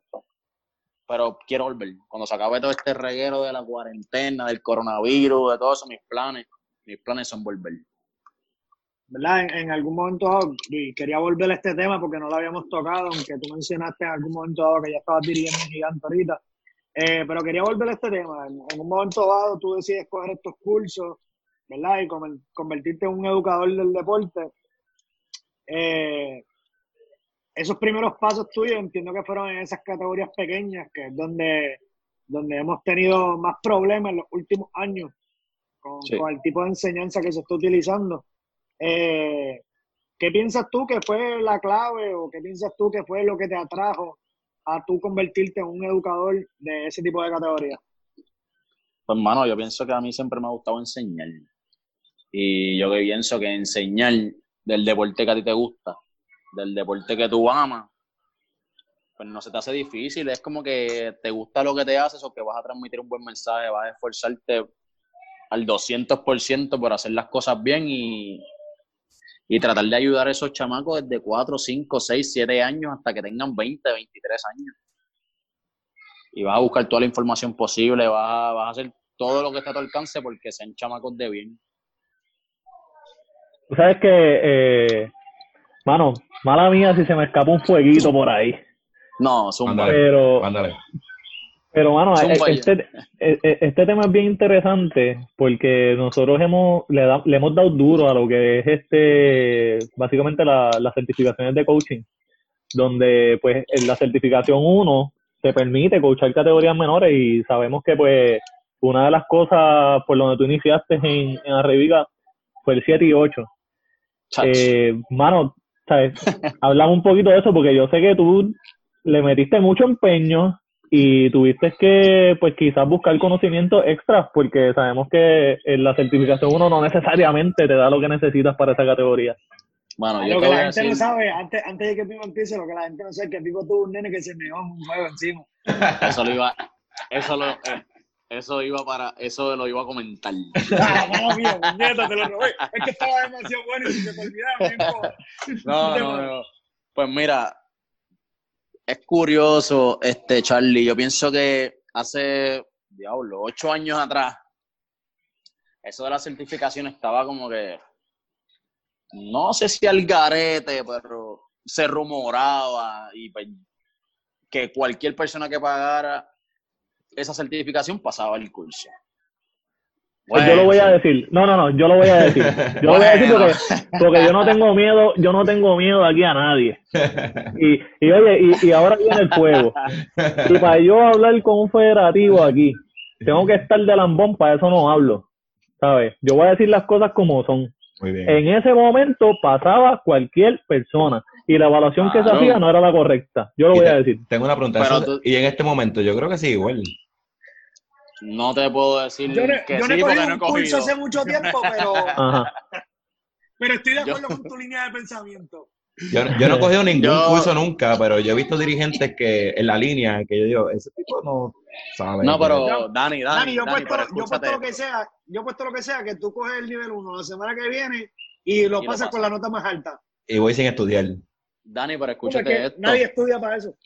Eh, Dani, o sea, escucha mi anécdota y tú me vas a decir. Cuéntame. Hace ocho años atrás, o eh, siete, lo que sea, el nivel 1, tú obviamente coges un, un examen eh, teórico, pero tú tienes un práctico. En el examen práctico, tú tienes que hacer una línea en el 5 de defensa y tú te paras en el 2, atacar para la defensa. ¿Cuáles son las instrucciones? Te piden que tú tires la bola, hagas el toss y le pegues con spin hacia el 5. Fácil, vámonos. Con spin, pero el spin de los coaches que estaban era Puyúa para el 5, Puyúa para el 5, flotador, flotadora para la cantina, para allá, para las empanadillas. O spin para atrás, así, pifiar. Y de spin para atrás. O sea, Dani, era una cosa, im- o sea, era una cosa que yo me, o sea, yo me quedaba con la boca abierta y yo creo que cuando entregaron los resultados, yo fui de los, de los últimos cinco. Ahí estaba yo, yo veía que cada loco que le metía contra el piso para la cantina, cogía un, un papel de que había pasado y yo, me colgué aquí cuando yo fui uno de los mejores que le metí con spin para el 5. Parece mentira, pero yo fui de los mejores que le metí con spin para el 5. Yo imagino a esos coaches metiéndolo como si fuese traído, metiéndole bounce para el 2. Caballo, en el nivel, en, el- en ese mismo nivel, no sé si es en el 1 no, en el 2, tú tienes que servir por posición. Caballo, tú Colgado. ves, di- tú ves dirigentes mayores ya que tú dices, diablo, ese sabe de voleibol, servir y no pueden despegar el brazo del pecho. O sea, el servicio no llega ni a la línea de restricción y son dirigentes de voleibol. O sea, si tú no, si tú no sabes servir, ¿Cómo tú vas a enseñar eso? eso es uno, eso es uno de los requisitos. No que no puedas enseñarlo, porque a lo mejor tú sabes la técnica y qué sé yo, pero si un requisito es pasar el servicio por encima de la malla, si tú no lo pasas, no puedes pasar el curso, aunque tú sepas enseñar todas las técnicas posibles, pero si es un requisito del curso, ¿qué, cre- qué credibilidad tiene entonces el curso? Porque si tú no pasas el servicio por encima de la malla. en teoría como que no puedes dar práctica, ¿verdad? No puedes No, dar una práctica, una buena práctica. No sé. Dani, yo, yo tengo una anécdota de la primera vez que yo fui a un curso. Curiosamente, eh, cuando yo cogí mi nivel 1, tu hermano lo cogió conmigo. Eh, Ok. Y lo cogimos en BMA. Eh, a nosotros, no- nosotros fuimos el peor grupo porque nos tocó que nos evaluara Israel García, que en paz descanse. Eh, todo el, mundo decía, todo el mundo decía, si a ti te toca con Israel en la parte práctica, tienes, eh, tienes una gran posibilidad de que te dé para abajo porque era bien exigente. Y una de las tareas que tú tenías que hacer, una de las pruebas, era tú tirar la bola para un colocador que estaba penetrando desde el 1 y se colocaba hacia la 4. Tirarla así por debajo del brazo. Correcto. Cabrón, y tu hermano cogió una bola y la encampanó casi en el otro lado. Y suerte que fue a mí y yo estaba colocando en la light en ese momento So, y la mallita estaba como 7-4. So, yo salté, cabrón, y lo metí para el otro lado y lo tiré para el lado de nosotros. Ahí sí que le metí traído. Cuando, cuando, se aca- o sea, cuando yo termino, que la tiro para el 4, cuando hago la fila para recoger el balón y, y llevarlo al carrito, le digo a tu hermano, le doy nalgadita y le digo, caballo, te salvé de una, ¿eh? En el examen, tuviese Te salvé. con esa bola ahí al lado. Te salvé de un menos 5 ahí, Kid. Saludito a Noel que escucha allá en la diáspora. El gran Noel. Pero no, de verdad, este, mano, eh, hay que hacer algo con eso, pero eso lo, lo dejamos por el punto 5, mandar un poquito más de fuego ahí, eso lo, Sí.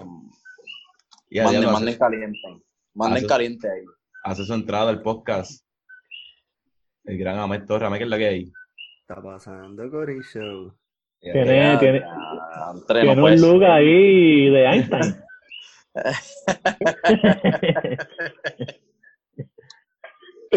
El gran Ahmed. Papi, ¿te pareces a, al doctor que hacía el, este, ¿cómo se llama? El Gantel. El doctor se las trae. Se las traga. Se las De trae. la traga.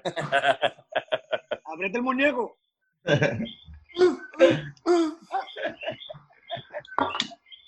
Mira, seguimos, este, Ah, estábamos, estábamos hablando aquí, de... Aquí, aquí hay un, un agente nuevo.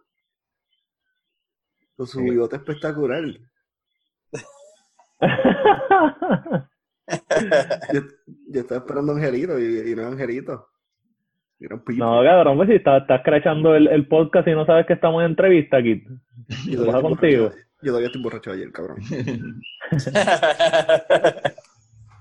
Yo Mira, estábamos hablando, está- estábamos hablando de lo que eran las categorías menores, entonces, pues mano, de lo mucho que se tuvo que joder Pipo para trabajar con ese 7 y 8, que no era un grupo fácil. Sí. Y, y, y quise traer este tema porque hay mucha gente que en el papel se ve bien bonito, que lleva 15 años coachando, tantas certificaciones, tanta educación continua, pero cuando vienes a expresarte de cómo se maneja quizás un grupo de 7 y 8, pues mano, se te cae todo. Y, y pues Sí, lamentablemente pues hay muchos casos así, pero definitivamente eh, una de las cosas que estaba trayendo Pipo es que a pesar de que estuvo un poco distanciado de lo que es el, el- el coaching, pues le gusta y quisiera volver. Y yo creo que la categoría más difícil para uno coachar es un 7 y 8 y el tipo pues pudo hacerlo, así que definitivamente la apasiona cuando se habla de coaching.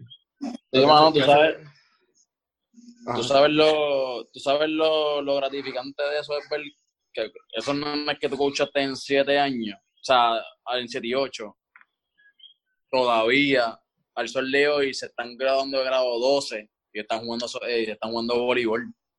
O sea que pues, significa que algo, algo, algo, aunque sea un granito de arena, uno aportó eso, pues a esos muchachos, obviamente hubo más coaches en el proceso, pero algo tú le enseñas, algo yo le enseñé de los 7 8 años que le gustó y pues, que sigan jugando voleibol. Sí, sembraste la semilla. Honre, Así mismo ¿Qué fue lo más difícil de, de, de ese 7 y 8 ahí? Pues hermano, lograr Que no lograr se te que mearan dos encima. esa- ¿Qué qué? Que no se te mearan dos encima. Que no se me mearan dos encima porque no se atrevían a preguntarme que pues, si podían ir al baño. En serio, cabrón. Sí, en la posición 5 había un nene, se orinó completamente y yo le digo, mira, pero ¿por qué, qué te pasó? Me dice, es que no me atreví a preguntarte para poder ir al baño. Ya la- yo que porque yo me imagino la cara de Pipo en ese momento. Con el nene todo. Bueno, en- y en esa edad no es nada súper difícil porque tú lo que quieres es que los nenes se diviertan. Ahí lo más difícil de todo eso es que los nenes lleguen a la práctica. Ah, bueno. Yo creo que eso, Sí, es, sí, eso que es lo- lo más difícil en todas lo- las categorías. Que lo más complicado es bregar con los papás. Que no O sea, están después- comprometidos. Porque después papás que que están nene- comprometidos son fáciles. Después que el nene llegue a la práctica, ya no es que sea fácil, porque obviamente que el nene pues a lo mejor sigue instrucciones de lo que tú le estás diciendo, aunque sea correr una vuelta en la mitad de la cancha, es un poco complicado. Pero después que el nene llegue, todo es un poco más fácil, porque pues tú lo enamoras, tú le hablas de cierta manera y el nene te hace, te hace caso. O sea, no tampoco es que sea tan difícil ¿eh? poder bregar con niños así. Y tenías papás que creían que era un, que era un kindergarten. No, fíjate, los papás de, que me tocaron eran buenos, fíjate, no me puedo quejar de ni. De los papás que yo tuve son bien pocos de los que me puedo quejar. Dentro de esas líneas, ¿verdad? Del tiempo que estuviste dirigiendo, entiendo que tuviste diferentes categorías. Si empezaste por ese 7 y 8, en algún momento Sí. dado te moviste a la rama femenina, eh, en algún momento tuviste un grupo de 20 años, de 18 años, cuando te Sí. vas de gigante. Eh, y cuando regresas a gigante, pues trabajaste conmigo un grupo de 15 años. De todas las categorías que has dirigido, ¿cuál te entiendes que ha sido tu favorita y por qué?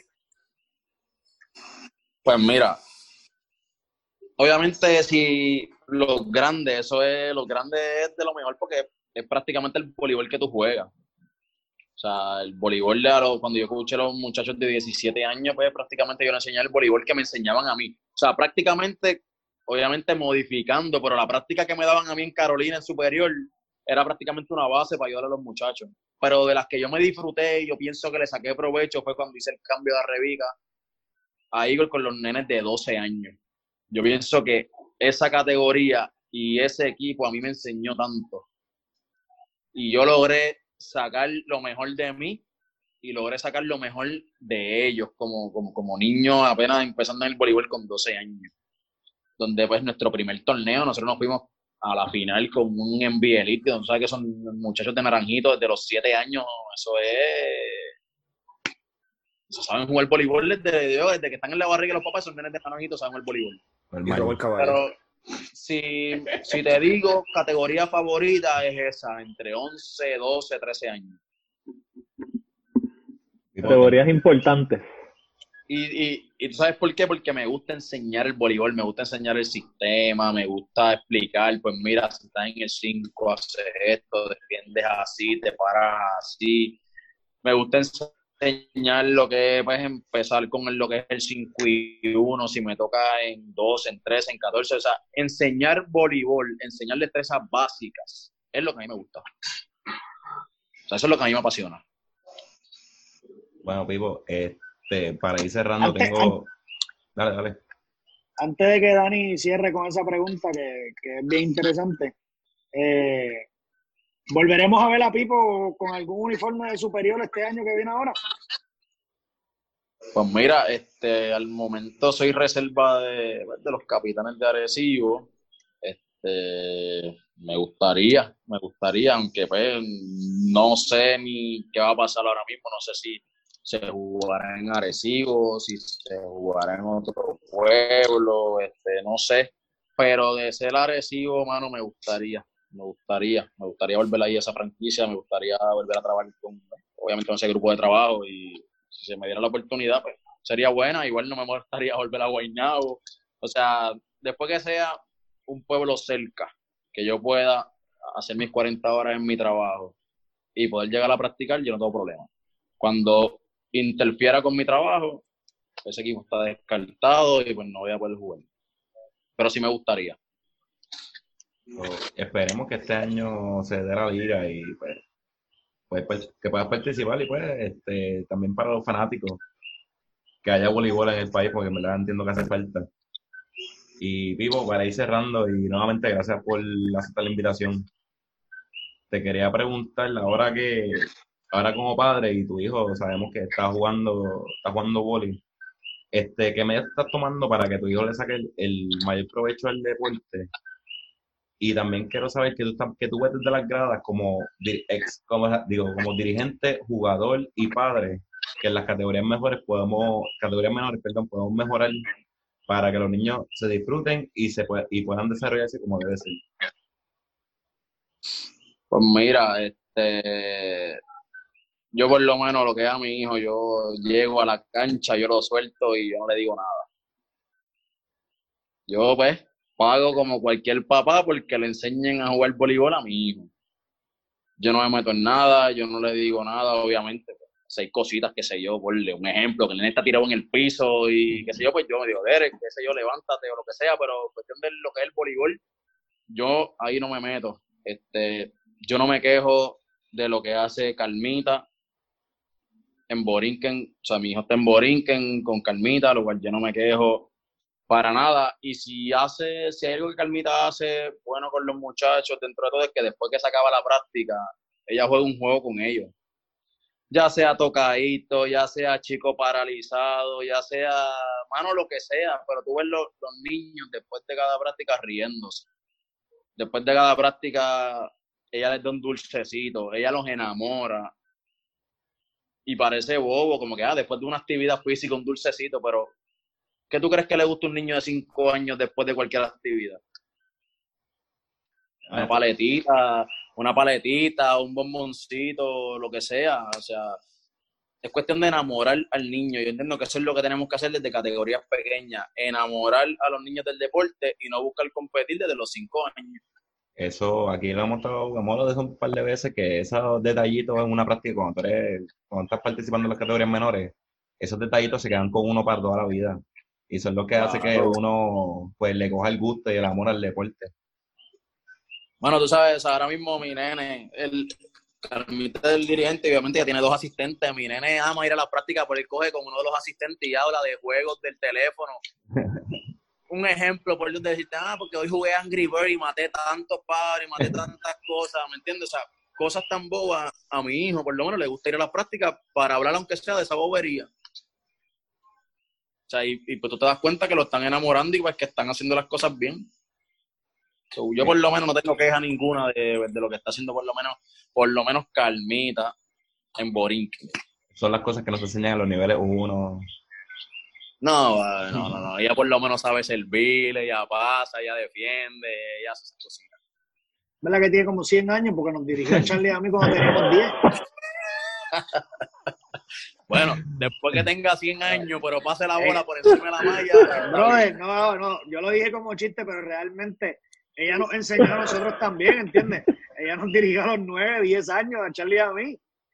Y en ese entonces ya era de las dirigentes que mejor trabajaba ese tipo de categoría. y, ahora mismo, ahora mismo, ella es la mejor dirigente que trabaja con esas categorías pequeñas. Punto. El otro día estaba hablando con un Bueno. entrenador y me comentó que, que ella hizo una presentación para su club de cómo se trabaja en esas categorías y él nos estaba comentando que a él le hubiese gustado que hubiese sido una, una conferencia abierta para que todo el mundo en Puerto Rico viera cómo se tienen que trabajar esas categorías. Bueno, pero es que tú sabes por qué es que Derek está ahí. Tú sabes la conversación que nosotros tuvimos y por qué Derek está en Borinquen. O sea, Digo, si la, si la conversación fue así, no se entendió un carajo, para que sepa. o sea, Derek está en Borinquen por eso mismo, porque ahora mismo nosotros, nosotros entendemos. ¿Qué fue? Está bien atrás, Pipo. Eh, ¿Qué qué? que de Ahora. momento te fuiste ahí con la señal. Eh, sí, no, la conversación que nosotros tuvimos, tú me preguntaste, ¿verdad? En ese momento, quién yo entendía que, que era la persona que estaba corriendo esas categorías de la forma correcta, y yo fui bien sincero. Eh, ella trabaja todo, desde el- que el niño se divierta hasta lo que hay que trabajar en ese entonces, que es la coordinación, la destrezas motoras, ¿entiendes? No es nada con el voleibol, el voleibol es un plus, que te dan una bola y le das a la bola, a ver qué pasa.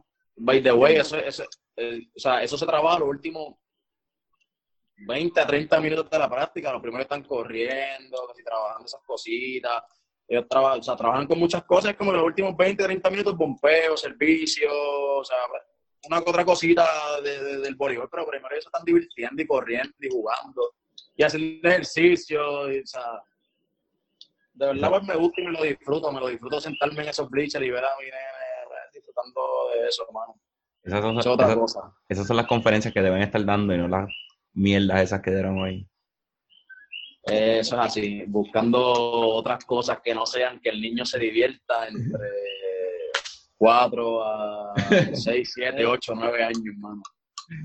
Bueno, y con eso Mira, dicho, yo, yo, yo creo, haciendo un, un paréntesis, yo creo que eso que Pipo dijo es ejemplar porque nosotros, digo, yo cuando escuchaba y, y cosas que he visto en el transcurso, eh, hay mucha gente o muchos papás que interfieren y, y quizás, o sea, yo, yo entiendo la posición del padre de querer lo mejor para su hijo, de que, pues, mano, desde su punto de vista quizás no entiende la complejidad del deporte y entiende que se deben hacer otras cosas.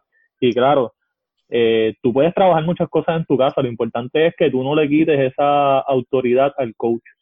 O sea, no le digas, porque tú eres el papá, no le digas que el coach no sirve o que eso está mal, sino que refuerza las cosas que se dieron en práctica o lo que tú entiendas que el nene puede desarrollar si entiendes que, pues qué sé yo, está un poquito más flojito en el servicio, trabajarlo en tu casa. Que a pesar de todo el conocimiento que, que tiene Pipo, de tener certificaciones de coach, jugador, ha sabido diferenciar una cosa de la otra y su trabajo es en el hogar. Y porque lo hemos visto pepeando con el nene y, y haciendo trabajo adicional, pero en la cancha el que manda es el entrenador, porque por eso tú le estás pagando. Mira, si, si, si nos ponemos a hablar de los papás de hoy en día del voleibol, podemos estar dos horas aquí. Podemos estar dos horas y te lo digo sin chiste. Los papás de hoy en día son bien diferentes a como fueron tus papás, como fueron los míos, como fueron los de Gaby, como fueron los de Dani. Bien distintos y, y ahí te das cuenta porque el voleibol de antes hay tanta diferencia al voleibol de ahora. Es yo creo que como Charlie estaba mencionando, o sea, si un, un papá como Pipo, que tiene sus certificaciones, que es un jugador profesional, puede dejar que otra persona entrene a su hijo, usted que no sabe tres puñetas, deje a su hijo que se entrene con los que saben. Si usted cree que usted sabe, vaya y coja las certificaciones esas que usted paga y le dan el certificado. No, ese- tú sabes, tú sabes qué es lo que pasa, que muchas veces, un ejemplo, una persona como yo, que juega, ah, no, pero es que ese coach no sirve, pues sácalo y lleva al otro lado. Más interfiera en, en- en el aprendizaje de tu nene, pues sácalo y lleva al otro lado. ¿Para qué lo metiste ahí? Clubes y ligas, ahora mismo hay de más. Pues sácalo. Sácalo y llévatelo para otro lado. Mira, y, y, y- y esto es tan sencillo, quizás, pues, para no prolongar mucho el tema, se puede resumir, ¿sabes? Muchos papás quieren saber demasiado. No luzcas como que no sabes un carajo, cuando sabemos que el que sabe toma una postura como la que está haciendo Pipo, porque tiene todo el conocimiento del mundo en cuanto al voleibol. So, cuando tratas de hacer ese tipo de cosas, de ponerte al coach en contra, de tratar de enseñar quizás destrezas cuando no tienes eh, las certificaciones o el conocimiento para hacerlo, ya sabemos que no saben nada. Mejor luzca bien y deje que el coach haga su trabajo. Yo, yo solamente llamo a mi hijo, porque obviamente tiene cinco años. Él lo que quiere es divertirse y mientras a lo mejor Calimita le está enseñando a un pie a la otra niña, le está tirado de rodillas, porque Gabo lo ha visto contra la verja. Mis únicas palabras son, Derek, salte de ahí, métete a la fila, lo que sea, porque lo que yo quiero es que él haga más repeticiones de lo que ya está enseñando.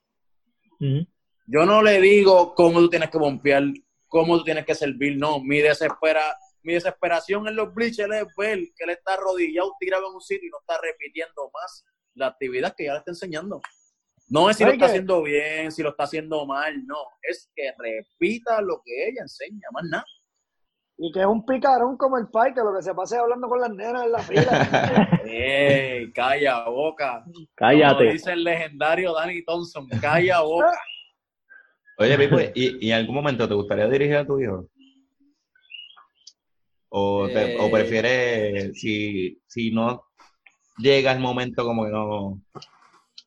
Ahora cuando chiquito no. A lo mejor cuando grande sí. Ok.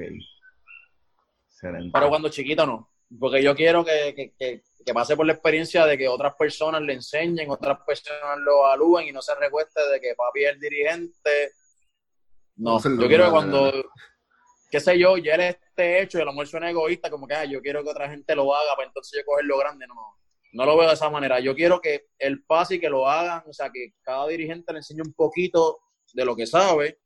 Y pues cuando esté grande, si lo tengo que dirigir, lo dirijo. Si no, pues le enseño pues, lo poquito que yo sé. Y si lo tengo que dirigir, lo dirijo, pero no, cuando chiquito no. No quiero que se recueste de que yo soy su papá y que yo soy el dirigente. Lo quieres dirigir grande para enseñarle a guerrillar. Para enseñarle a regular la mano. No, pero esa parte Pero se la deja al padrino. Pa- Oye, tiene buena combinación entre, pa- entre padrino y papá, tiene buena combinación para guerrillar en la malla. Ay, Virgen. Yo creo que con Y eso si voy- ya... Y si, y si de repente termina en Carolina, se chavó la cosa. Yo creo que con eso ya estamos, Pipo. Muchas gracias por venir. ¿Tapaste bien? ¿Te tripió? Habla claro. Claro, papo, no. oye, Esto está bueno. Esto no es de pacotilla. Y a diablo, pero ¿Viste? se contaminó. Para que sepa, para que sepa, el del otro podcast, tus invitados no dicen eso. No, papá. eh, Oye, esto es calidad. eh. ¿Sabes qué es lo que les duele? Ellos, ellos lo saben, por eso les duele. Ay, Virgen. Yo no sé, pero en los, en los otros podcastitos yo veo a la gente loca por irse. Sí, oye, están locos que después de 20 minutos se acaba la entrevista. Sí, pi- pidiendo tiempo. ¿Cuánto nos queda? ¿Cuánto nos queda de esta mierda? Bueno, Pipo, muchas gracias. Sabes que... Sí, este, que, quería decir este, que sabe que te queremos un montón y te deseamos éxito tanto a nivel personal como profesional en el voleibol, que esperamos que no sea la última vez que estés en el podcast de Zero IQ. Y aquí cuando tú Un quieras. saludito, un, un saludito a Ángel Meréndez, que estuvimos hablando de él hace poco. Este, mano, el audio está medio mierda, pero no hay perro. Resolvimos una cosa. Bueno, no, no. Una, una cosita a la vez. Yo creo que hoy quizás Sí. escuchaste unos coquis empezando, eh, disminuyeron a través del podcast. Gia, ven acá. ¿Dónde está Gia? No, Bueno, y, esperamos, eh, esperamos eh, eventualmente, digo, ojalá y sea presencial, ¿verdad? Que, que Ángel Menéndez pueda estar con nosotros en algún momento, igual eh, Gamaliel, que sabemos que en algún momento hemos compartido con ellos en la cancha y muchas personas que nos faltan también por confirmar que tratamos de, pues, de darle mantenimiento a lo que es el podcast eh, a, a través de lo que es digital por la situación que estamos, pero quisiéramos también tocar unos temitas presencial con ciertas personas, así que pendientes. Y pendiente No, mano, próximo. este, muchachos, gracias, gracias a ustedes pues, por tenerme aquí, mano, porque sea una entrevista ahí jocosa, la cual uno se puede expresar de la manera, pues, uno, uno entiende correcta el momento ahí, sin, sin, sin, sin tapujos. Pendiente al, Y al un saludito también a Ángel Merende, mano, el, saludito a porque Ángel. me dio el porque me dio la oportunidad y bello, siempre estar agradecido de eso. Si no llega a ser por él el que me dio la oportunidad en la universidad y la, el que me dio la oportunidad también en Superior Juvenil, yo no estuviera aquí con ustedes tampoco contando pues, mi historia y ver lo, lo que he hecho, so, que siempre es una de mis cualidades, siempre hay que ser agradecido con las personas que te han dado la mano. Muy bien. Bueno, ¿alguien, ¿alguien quiere anunciar algo? Bueno, Ah, cabrones, que, que lean a Anastasio, lean a Anastasio. Ah, busquen en la página de Será Q en Facebook, busquen la novela Anastasio, la novela más cabrona que está haciendo las redes en la cuarentena ahora mismo. yo, yo pienso que debemos dejarlo ahí sin, sin anunciar lo demás porque todavía no tenemos fecha y, y, y vienen cosas buenas. Viene un punto Pero- ahí candente. No, y vienen cosas buenas, vienen dos o tres participantes ahí que, que van a poner esto bien chévere. Este, pero de todas formas, eh, recuerden Zero Q, Zero Q Media, ¿verdad? En, en todas la- las redes y, y en Spotify el playlist del perreo que Pipo va a mandar caliente hoy, me dijeron. Busquen hashtag 0IQ Yeah. en Spotify, el play más duro del perreo para la cuarentena. Ponle lo que haces, todo lo que tú quieras. Para que vayas de Sevilla con tu doña. Oye, yo, yo tengo, yo tengo un temita ahí bien bueno en honor a mi madre. Uy. Pero Y- nada, que lo van a escuchar después de esto. Pipo, ponme ¿Qué el pasa? perreo. ¿Quién te dijo que yo estoy, que yo estoy? ¿Quién te dijo que yo estoy quitado? ¿Quién, quién te dijo que yo estoy quitado? Baila pa' acá, pa' ver la que hay. ¿Quién te dijo que yo estoy